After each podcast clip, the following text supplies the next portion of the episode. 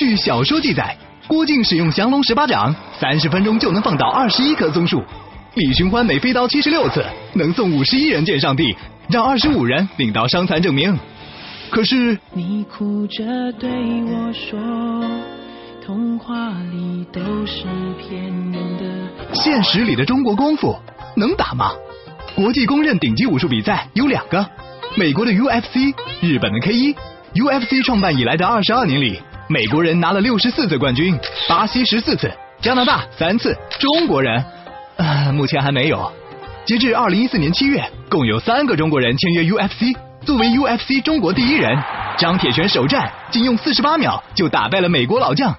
他使用的绝招是降龙十八掌、凌波微步啊，都不是，是巴西柔术、断头台，并不是中国功夫。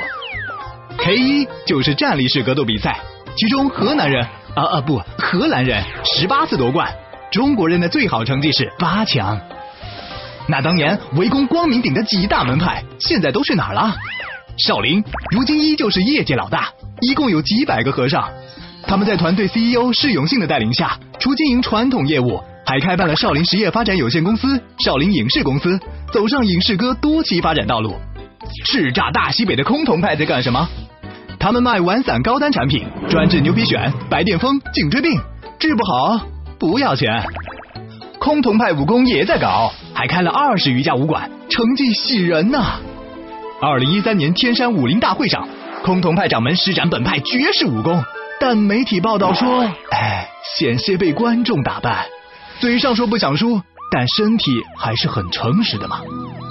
中国功夫虽然不能用来打，但强身健体、修身养性还是极好的。手无缚鸡之力的八零九零后们，没事儿可以学大侠走两步。至于东亚病夫的招牌，已被我一脚踢开。少年，就靠你德智体美全面发展了，别指望中国功夫。想了解更多清晰好玩的百科常识，就关注一读吧。你哭着对我说，童话里都是骗。